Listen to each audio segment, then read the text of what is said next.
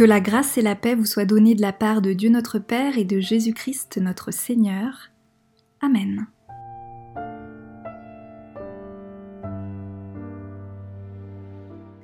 Nous sommes en chemin vers Pâques, jeudi, vendredi, samedi. Chacun de ces jours, nous pouvons réfléchir à nos gestes, à nos façons de faire et tenter de les inscrire dans une perspective nouvelle. Parce que ce chemin vers Pâques, cette année, ne ressemble assurément à aucun autre. Cependant, cette année encore, ce chemin se veut être euh, une libération de nos esclavages, nous permettant ainsi de vivre un retour à la vie.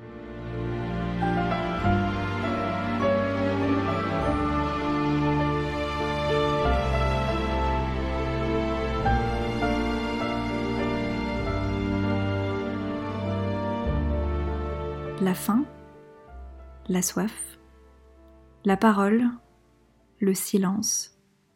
Alors bonne route vers Pâques et bonne écoute.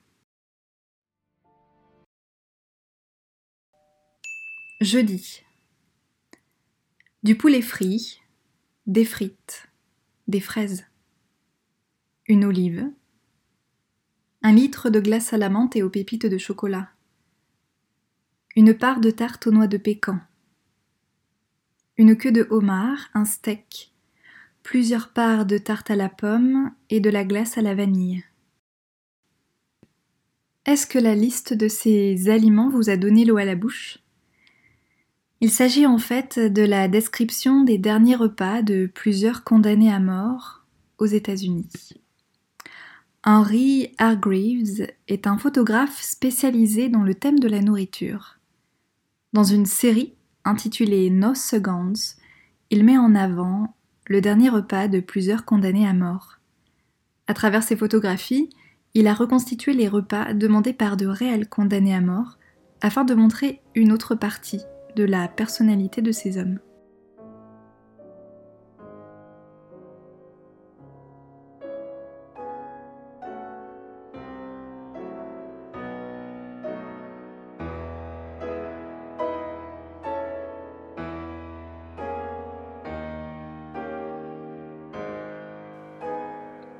Ce jeudi, nous faisons mémoire du dernier repas du Christ, tel qu'il est raconté dans les évangiles de Matthieu, de Marc et de Luc. Jean, lui, racontera une autre histoire. Jésus s'abaisse pour laver les pieds de ses disciples. Les protestants aussi ont été impressionnés et touchés par les gestes du pape François, qui lors de ces derniers jeudis saints avait lavé et embrassé des pieds de prisonniers, de réfugiés de personnes en situation de handicap. Alors méditons ensemble ce verset dans l'épître de Paul aux Romains au quatorzième chapitre, verset 17. Le règne de Dieu n'est pas une affaire de nourriture et de boisson. Il consiste en la justice, la paix et la joie que donne l'Esprit Saint.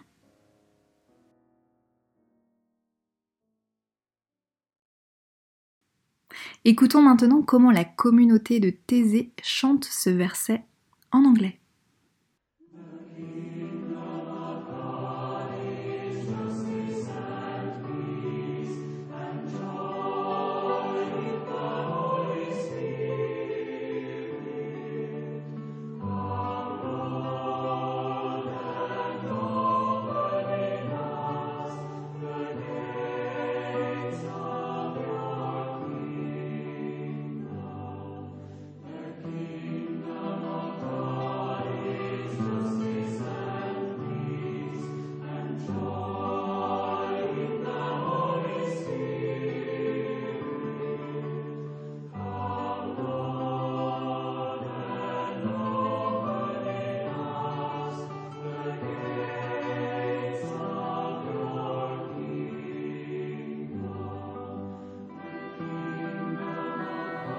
Nous prions. Seigneur, nous voulons te prier pour les personnes condamnées à mort dans les prisons de notre monde. Nous te confions les actions de l'ACAT, cette ONG chrétienne contre la torture et la peine de mort, et nous voulons te partager, te confier des inquiétudes qui nous ont été rappelées par cette ONG. Nous te confions les personnes en détention, en rétention ou placées en institution afin qu'elles fassent l'objet d'une attention particulière et que des mesures adaptées soient prises pour garantir leur sécurité et le respect de leurs droits dans cette période exceptionnelle. Nous te confions aussi les réfugiés et les migrants afin qu'ils ne soient pas pénalisés par les restrictions de mouvement imposées par la situation, que le droit de demander l'asile soit protégé et que ceux dont la demande est en cours d'examen bénéficient d'un soutien nécessaire et d'un accompagnement particulier. Amen.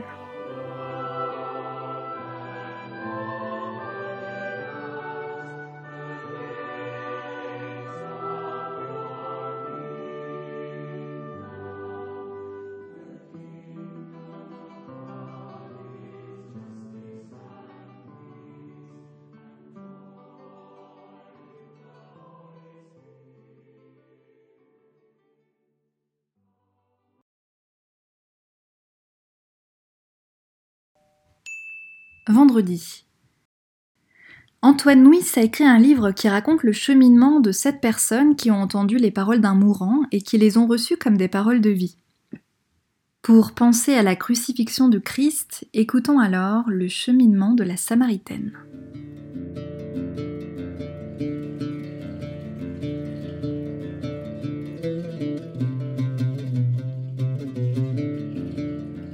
Bonsoir, je m'appelle Néré et je suis samaritaine. Si je suis venue à Jérusalem, ce n'est certainement pas pour assister à une crucifixion, mais pour écouter Jésus que j'ai rencontré un jour au bord d'un puits. Je me souviens parfaitement de cette journée, à Sichar en Samarie. À cette époque, j'étais perdue. J'en étais à mon cinquième mari, je ne savais plus ce qui était vrai et faux, je ne faisais plus la différence entre le bien et le mal, entre le droit et le tordu. Ce jour-là, il y avait un soleil de plomb, et à midi, j'étais sortie pour chercher de l'eau au puits de Jacob. Il était là, assis sur la margelle. Il avait soif et m'a demandé de l'eau. J'étais étonnée qu'il ose m'adresser la parole car il était juif et moi samaritaine. Nous avons engagé la conversation et il m'a parlé d'une eau vive, d'une eau qui étanche notre soif en vérité, toutes les soifs, même les plus profondes. J'ai vite compris qu'il ne parlait pas seulement de l'eau du puits, mais d'une autre source, plus intime. Voyant qu'il n'avait pas peur de me parler, je l'ai interrogé sur la différence entre les Juifs et les Samaritains.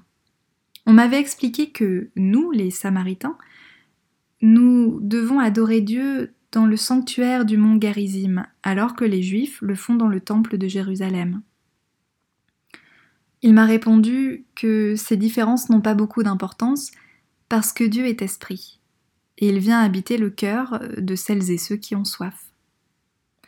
J'ai été bouleversée par ce Jésus qui faisait sauter les barrières entre les Juifs et les Samaritains, les hommes et les femmes, les maîtres et les esclaves. Pour lui, la seule vraie question qui mérite d'être posée est quelle est ta soif? Quelle est ta source?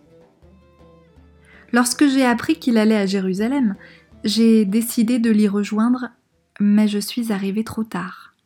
Il avait déjà été arrêté et même condamné. Je me suis renseignée pour connaître les motifs de son arrestation. On m'a répondu qu'ils sont plutôt flous. On porte sur lui l'accusation absurde de vouloir détruire le temple. Il paraît qu'il y a quelques jours il a fait un joli scandale en renversant les tables des changeurs du temple et en chassant des vendeurs. Pour moi, ce qui est clair, c'est que le Nazaréen est allé jusqu'au bout de sa parole. Ce n'est pas dans le temple qu'il faut adorer Dieu. Il a abattu les barrières de religion pour qu'on puisse l'adorer en vérité, et à cause de cette parole aujourd'hui, il meurt sur une croix. Je suis en face de cet homme qui est torturé pour être allé jusqu'au bout de sa vérité. Je le regarde et je me souviens qu'il est le premier à avoir posé sur moi un vrai regard d'amour, sans convoitise ni arrière-pensée. J'ai soudain l'impression qu'il m'a remarqué dans la foule qui est à ses pieds, mais il est exténué. En me regardant, il murmure un simple mot. J'ai soif.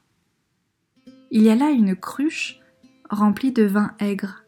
Je prends une éponge, je l'imbibe, je la donne à un soldat qui la pique au bout d'une branche et lui donne à boire. Mon geste est dérisoire parce qu'il va mourir. Mais pour moi, il est le signe de tout ce qu'il m'a donné. La première fois quand il m'a demandé à boire, au puits de Jacob, ça a été l'occasion d'un recommencement dans ma vie. Aujourd'hui encore, il a soif, à cause de la cruauté des hommes et des barrières imbéciles que les religieux ont élevées entre Dieu et ses enfants. Et cette soif-là, c'est aussi la mienne. Nous prions. Seigneur, ton Fils Jésus-Christ est tant paradoxal. Il est le pain de vie et son ministère a commencé en ayant faim. Il est la source d'eau vive et il a terminé sa vie en ayant soif. Il a été fatigué et pourtant il est notre repos. Il fut emmené comme un agneau de boucherie, pourtant il est le bon berger. Il est mort, il a donné sa vie, mais en mourant, il a détruit la mort. Amen.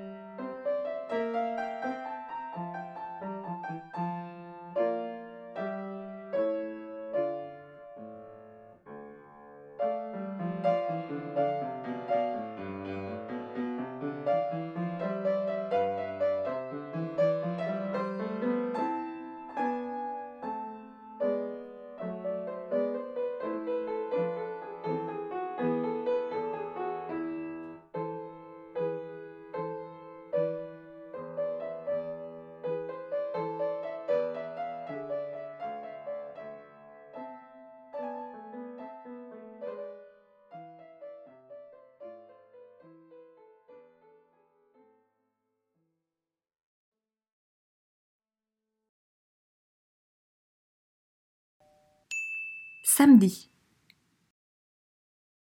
Dieu ne vient pas, ne vient plus comme autrefois, ni dans le vent fort des montagnes, ni dans la terre qui tremble, ni dans le feu. Dieu vient dans le bruit du silence. C'est ce que raconte le récit de la rencontre entre Dieu et Élie sur le mont Horeb. Le samedi, nous nous souvenons et nous faisons nôtre le silence le vide du tombeau, le mystère de la résurrection dont personne n'a été témoin. Absence de Jésus, évanouissement de Dieu. Les évangiles ne disent rien, sinon le confinement des disciples. Mais c'est quoi le silence? Une absence de bruit Une richesse Un trésor Une impatience? Écoutons ensemble comment en parle Alain Corbin sur le plateau de la Grande Librairie. Alors prenons quelques exemples. Est-ce que le silence, Alain Corbin, est l'absence de bruit? Non, absolument pas. Alors c'est surtout ça que je ne veux pas dire.